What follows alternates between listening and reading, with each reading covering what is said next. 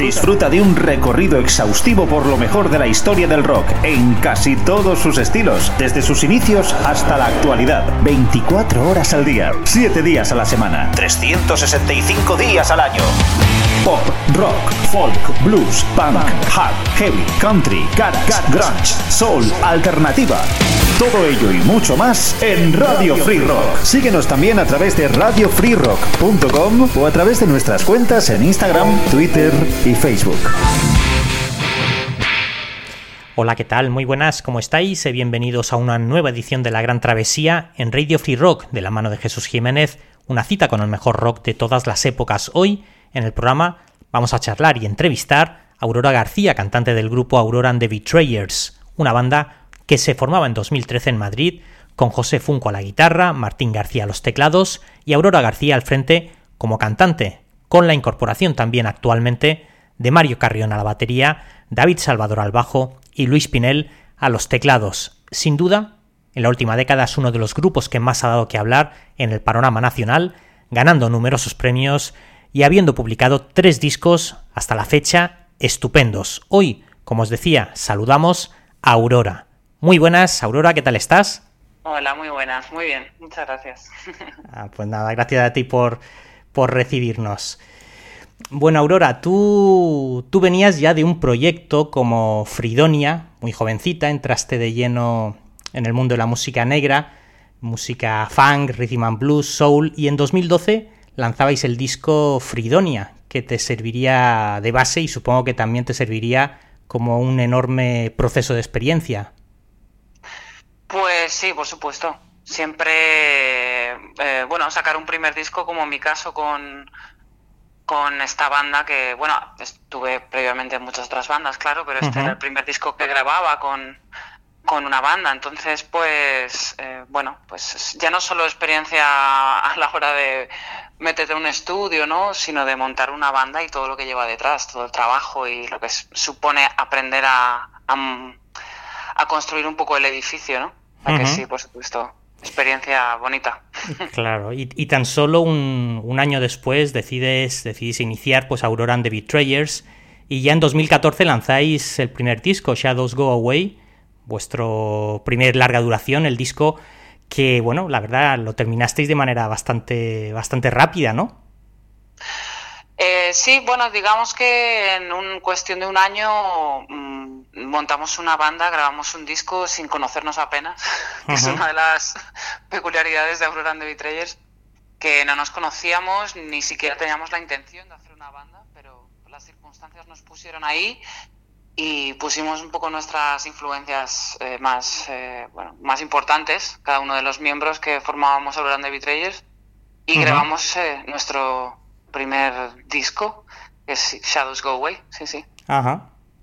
Ahí ya empezasteis también a, llamar la atención e incluso a ganar varios premios y a consolidaros pues como una de las eh, grandes alternativas a pesar de que el estilo de música pues era algo muy personal de hecho creo es una apreciación mía una apreciación muy personal creo que sonáis más como un grupo americano que como un grupo de aquí bueno, supongo que el idioma ya, también, también. Te, coloca en un lugar un poco más diferente porque es cierto que la gran mayoría de bandas en este país pues eh, cantan en español. Eh, pero bueno, eh, siempre hubo un, un, submundo muy grande también de música más alternativa en inglés, funk, soul, una escena un poco más invisible, pero que siempre ha estado ahí y de la que formamos parte nosotros también. Y bueno, pues aún así siendo eh, pues una música no tan mainstream, aún así hicimos cosas muy, muy importantes, con mucho esfuerzo, por supuesto, y pues, con mucho orgullo. Ya, ya, ya, ya. Pues me gustaría que nos comentaras una, una canción que es la que, bueno, que es la que, la primera que os vamos a poner aquí a continuación en la Gran Travesía, que me parece una maravilla, el tema From Love to Hate, esa fina línea que separa el amor del odio. Sí, pues mira, uno de los primeros temas que compusimos, por supuesto, y, y mira, seguimos tocándolo hoy en día, muchos temas del primer disco que no tocamos, pero este continuamos con él porque, bueno, le tenemos cariño y el público también no podíamos quitarlo nunca del repertorio, ¿no? Pues nada, vamos con esa canción, vamos a escuchar el tema From Love to Hate del primer disco de Aurora and the Betrayers.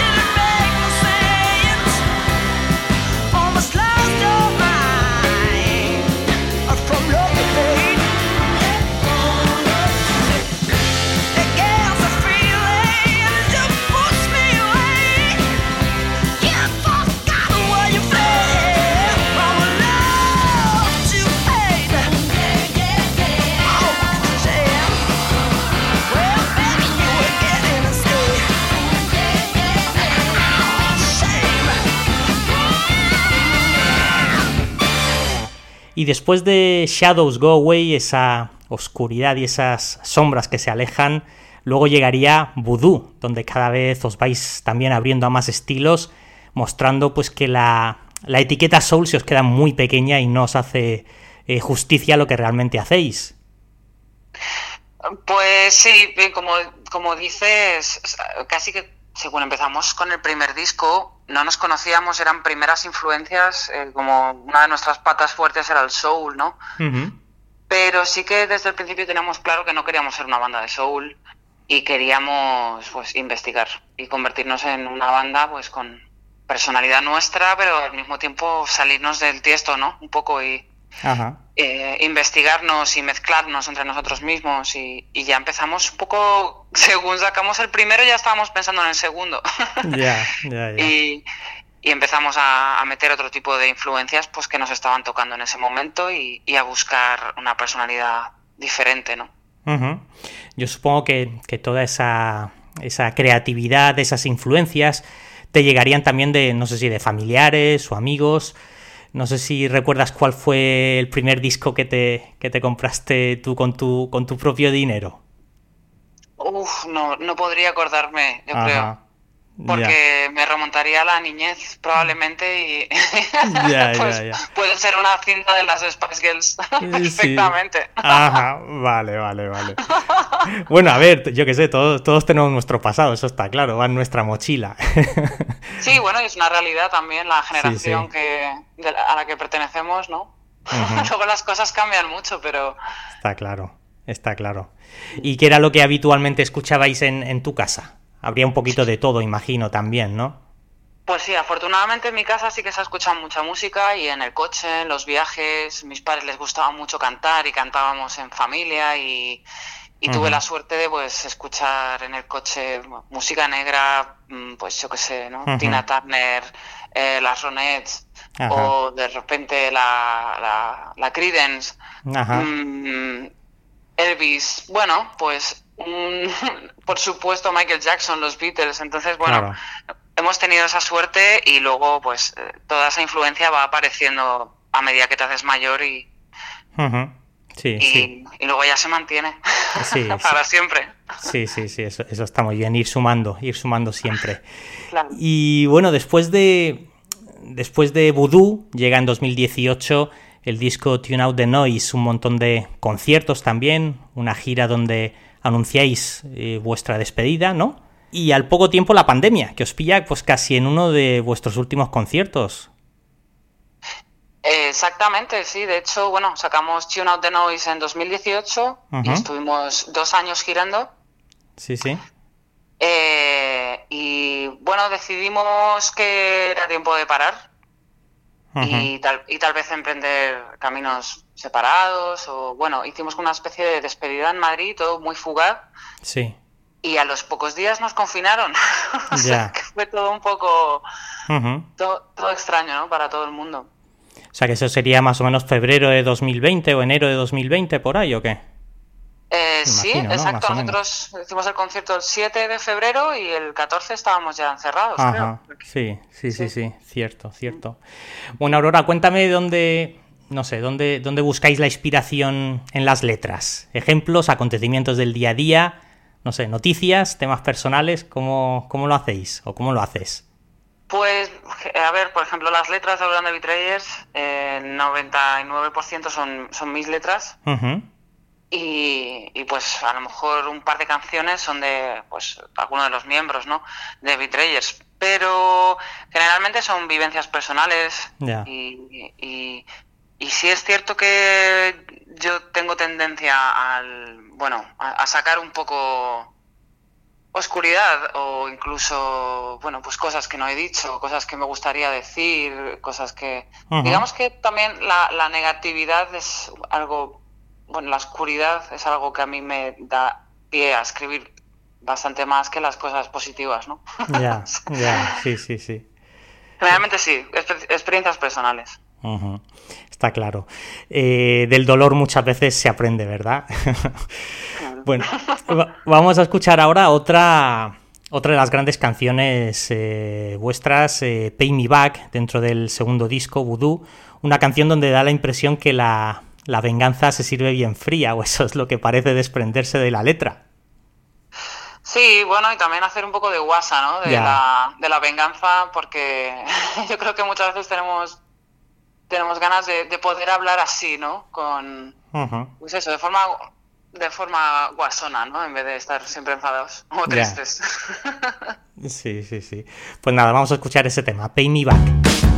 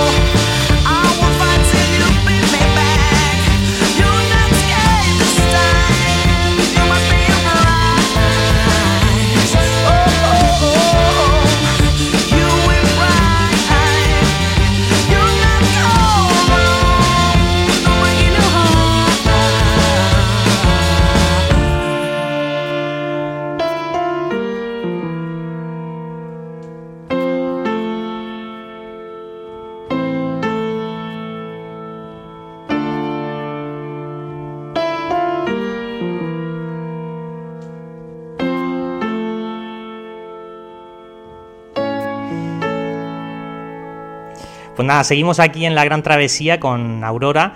Eh, es evidente que la palabra riesgo, eh, salir de vuestra zona de confort, siempre ha sido algo que os ha, os ha motivado, ya que desde el pop y el rock, el funk, la psicodelia, la música negra, todo casa, la verdad, en las canciones, pues todo casa con bastante sencillez y naturalidad. Eh, bueno, gracias por eso. No, es, cierto, o sea que no se, no se ve no se ve nada forzado, se ve, se ve que, fluye. Que imagino que también todas las aportaciones de los otros miembros pues también se integran bastante bien. Sí, es cierto que, bueno, para nosotros llegar a un acuerdo, ¿no? Como cualquier banda y que, y que el resultado quede, pues, relativamente natural, ¿no? O que, o que se sienta que fluye, pues hay un trabajo detrás, por supuesto, y de organizar las estructuras de las canciones y organizar lo que es el concepto de la banda, ¿no? Todo eso lleva un trabajo detrás, no sale tan natural como parece o como a lo mejor algunos artistas pueden. habrá pocos, ¿no? Que no tienen que, que trabajar demasiado, pero en, en nuestro caso sí que nos ha gustado arriesgarnos eh, ya que éramos una banda, pues al final haces música underground, ¿no? Ya. El, riesgo ya está ahí de por sí, haciendo una banda así, dedicándote a la música en esos términos. Con lo cual dices, bueno, pues cada vez nos vamos a arriesgar más a ver lo que sale y a ver también la satisfacción personal que, pues, que te llevas cuando te, cuando te empujas a ti mismo a salirte de tus estándares.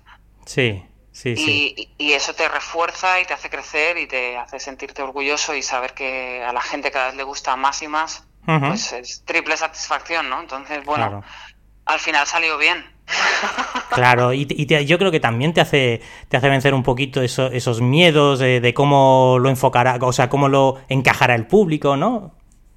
Sí, es un miedo, bueno, un arma de doble filo, porque obviamente tú dices, voy a crecer y voy a intentar salirme de, mi molde, voy a intentar... Y también tienes miedo por ti, por cómo defenderlo y también por cómo la gente lo va a recibir. Y es innegable, ¿no? Yo creo que todos los artistas sufren eso en algún momento. Y ese proceso compositivo y de darle forma es, es proceso arduo que, cuesta llevarlo a buen término. Es curioso que eh, actualmente en una época donde lo que no sé, donde lo que prima es la, inmediatez y la novedad, lo, instantáneo, vosotros, tú en concreto también, siempre te has movido, pues eso, un poquito a contracorriente, recuperando la base musical de décadas anteriores, años 60, años 70, eh, el sello Motown, sello Stax, pero todo siempre con un sonido bastante actual y bastante, bastante moderno, que le da un toque pues muy, muy original al grupo, a los tres discos que habéis que habéis publicado. Una pregunta que te quería hacer, ¿y eso que habéis decidido retomarlo? ¿Es posible que, queráis grabar también algo en directo? Pues sí, eh, la verdad es que después de todo lo que ha ocurrido, las cosas que, bueno, pues la situación que hemos vivido todo el mundo, no, no solo los músicos ni Aurora de Vitreyes, sí. es eh, Hemos seguido recibiendo muchos mensajes, eh, muchas llamadas para continuar haciendo conciertos. La gente, mucha, muchísima gente que nos enteró, ¿no? De que decíamos adiós o que. Y bueno, pues por todos estos motivos eh, y muchos otros, pues nos juntamos a hablar de nuevo y dijimos, bueno, eh, la verdad es que la gente todavía pregunta que dónde estamos, que si vamos a ir a su ciudad, que si. Claro que si tal y cual, y además nos quedó pendiente, pues eso que quieren muchos artistas, que es grabar un disco en directo, ¿no? Y pues hemos decidido eh, hacer un poco, eh, pues un montón de conciertos por otro, otras ciudades más. Eh, seguir dando vitrayers a la gente que, que, lo sigue pidiendo. Claro. Y por supuesto nosotros pues, seguir un poco disfrutando ese trabajo tan duro que hemos hecho y culminar con un concierto en directo, que sería nuestro cuarto álbum. Y que, bueno, pues nos quedó esa espinita y ya por ello que vamos. Claro, y en vuestro caso más todavía porque vosotros sois una banda de directo, realmente. La verdad es que sí, la verdad es que sí. Yo creo que todo el mundo que nos ve lo dice, eh, que, que Volando en directo no tiene nada que ver, ¿no? Con, con el disco con el disco. Entonces, pues sí que nos quedó esa, esa cosita pendiente y, pues mira, también es un, sueño, ¿eh? que no todo el mundo hace discos en directo. De hecho, yo no he hecho ninguno. Y, y allá vamos. Ah, pues, pues, genial, oye, y qué, importante que son de nuevo los conciertos, que se reactive todo, ya que eso yo creo que también hace eh, un poco de motor para la creatividad y para la inspiración, supongo. Sí, es para, para todo el mundo. O sea, al final esto es una rueda, ¿no? Todo se retroalimenta el público con, bueno, con su vida social, con su vida nocturna, ¿no? O su, no tan nocturna, o el arte. Eh, todo tiene que haber una retroalimentación y pues esta parada es cierto que pues nos tiene a todos nerviosos y también incluso artísticamente eh, mucha gente frustrada, ¿no? Y, bueno, pues ha hecho un poco de un poco de mella en, muchas personas. Claro, claro, claro. Pues nada, vamos a escuchar ahora mm, la canción que daba nombre a vuestro tercer disco, Tune Out the Noise.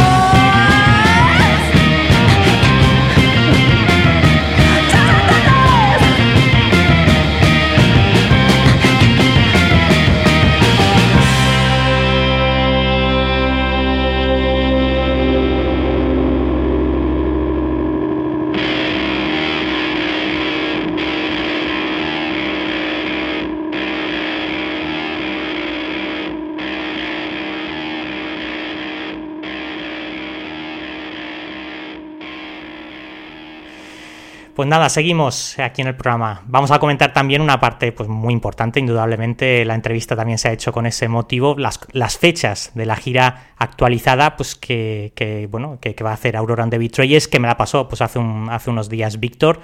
Corrígeme si me equivoco, pero creo que empezáis eh, el 28 de enero en Castellón. Eso. Ajá. Eso es. En la sala Pub Terra, ¿no? En el Pub Terra. Exacto. Ajá. Exacto.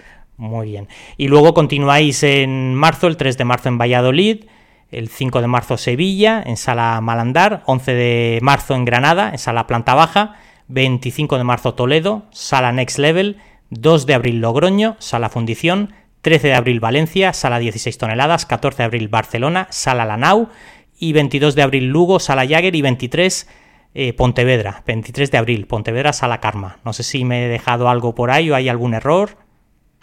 No hay ningún error, hasta el momento eso es lo que podemos anunciar. Eh, probablemente eh, anunciemos más fechas, pero de momento eso es lo que, Ajá lo que podemos decir. Estupendo, pues eh, bueno, luego en la descripción del programa también os, dejaremos todas esas fechas confirmadas para que, bueno, pues quien se anime, pues que sepa que el grupo estará cerca, tocando sin ninguna duda cerca de su ciudad. Oye, ¿y cómo afrontáis estos conciertos? Porque, no sé, para todos los, los músicos y el sector cultural en general, estos dos últimos años, pues están siendo, no sé, demoledores. Sí, diría que están siendo, ¿no? No es, que hayan sido. Está siendo, está siendo todo muy confuso, muy difuso, muy inestable. y bueno, yo por eso digo, esas son las fechas que podemos anunciar de momento y cruzamos los dedos, pues como todos los promotores y artistas y, y demás, porque está habiendo mucho movimiento y todavía no. Bueno, pues yo animo a la gente también a que mire las redes sociales porque hay cambios y actualizaciones y, y bueno, pues a ver si con un poco de suerte se mantienen y, vamos Ojalá. Para arriba todos. ojalá que sí, que parece que, que, llevamos dos años aquí en el, en el Día de la Marmota. la, verdad es que también para el oyente es duro tener esta situación porque, bueno, pues, eh, el número de conciertos y giras es que ha bajado, ha bajado muchísimo. Pero para los músicos que vivís o que sobrevivís de ello, pues tiene que ser muy, muy complicado y en cierto sentido también, no sé, algo descorazonador, no sé. Sí, claro, lo es. Eh, sobre todo porque, bueno, cuando te crees que empieza a mejorar, pues se vuelve a venir abajo y es verdad que es uno de los sectores más eh, dañados, ¿no? Y, y también, pues, el, público, por supuesto, que, que vamos a ver conciertos, pues los ves en unas circunstancias en las que no nos gusta a nadie, ¿no? Ver conciertos. Que estás pues con el, el, corsé puesto, la mascarilla, las esposas y... Y bueno, pues también todos artistas internacionales, ¿no? Que esperas ver de repente pues cada año, no solo artistas nacionales, ¿no? Y bueno, pues esa normalidad que hemos tenido siempre. Estamos todos un poco atacados de los nervios, pero... Bueno. Pero bueno, llegará. Seguro, seguro que sí. Y esperemos que sea pronto. Oye, ¿qué tenéis previsto realizar después de la gira? ¿Proyectos en solitario? ¿Algunas colaboraciones? Bueno, de momento no tenemos nada, nada pensado. Eh, estamos viviendo un poco, un poco el momento.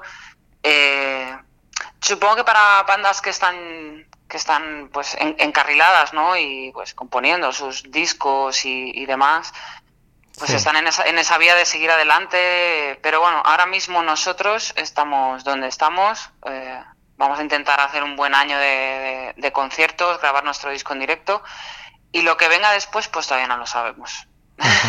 pues nada, estaremos expectantes. Oye, pues Gracias. nada, pues vamos a escuchar ya, pues casi llegando al final del programa, dos, dos tremendas versiones. La primera la hiciste con los cigarros, eh, interpretando aquel River Deep Mountain High, eh, una versión que me parece alucinante también. Y luego una actuación en la sala Joy Eslava de Madrid, tocando With a Little Help from My Friends, una interpretación en directo con tu, creo que buen amigo Carlos Tarque, con el que has colaborado ya varias veces, ¿no? Sí, sí. Carlos Tarque y los cigarros, son muy buenos amigos todos. Afortunadamente, sí. Pues nada, se nota que también hay, química y todo fluye con naturalidad. Vamos a escuchar primero River Deep Mountain High y luego With a Little Help from My Friends.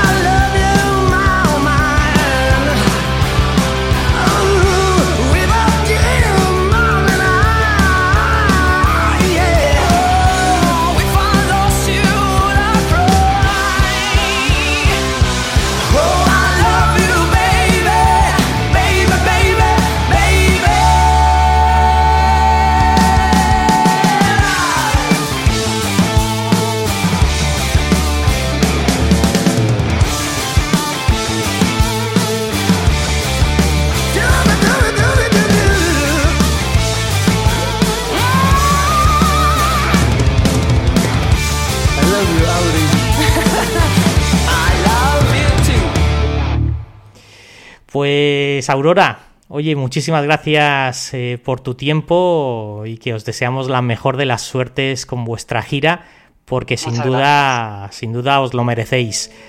Muchas gracias. Y que, y, que, sigáis componiendo, creando, tocando, porque todos, la verdad, todos necesitamos eh, rock and roll. que así sea. Muchas gracias. Pues nada, nos despedimos. Chao. Chao. ¿Y quién mejor para cantar esta canción?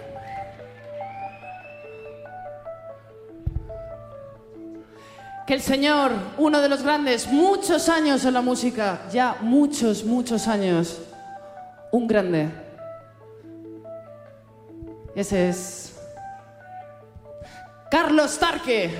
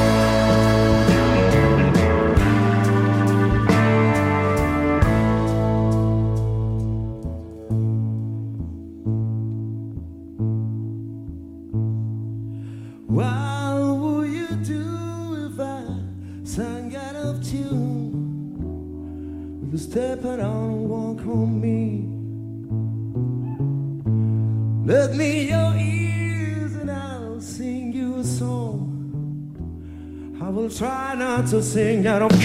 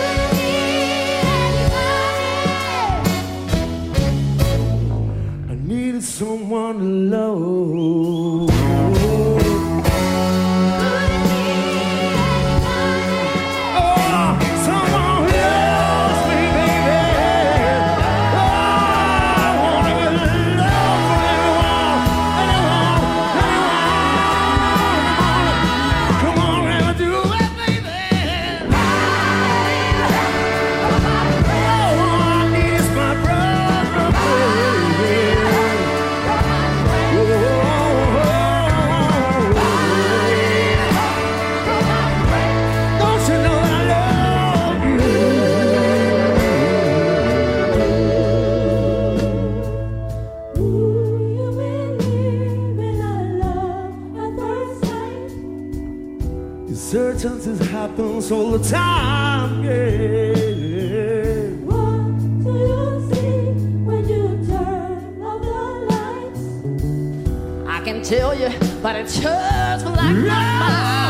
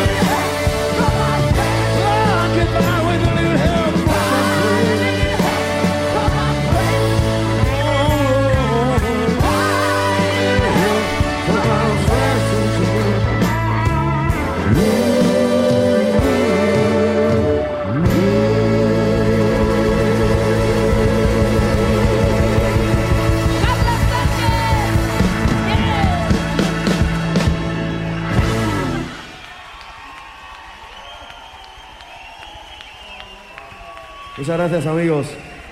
Hey, hey.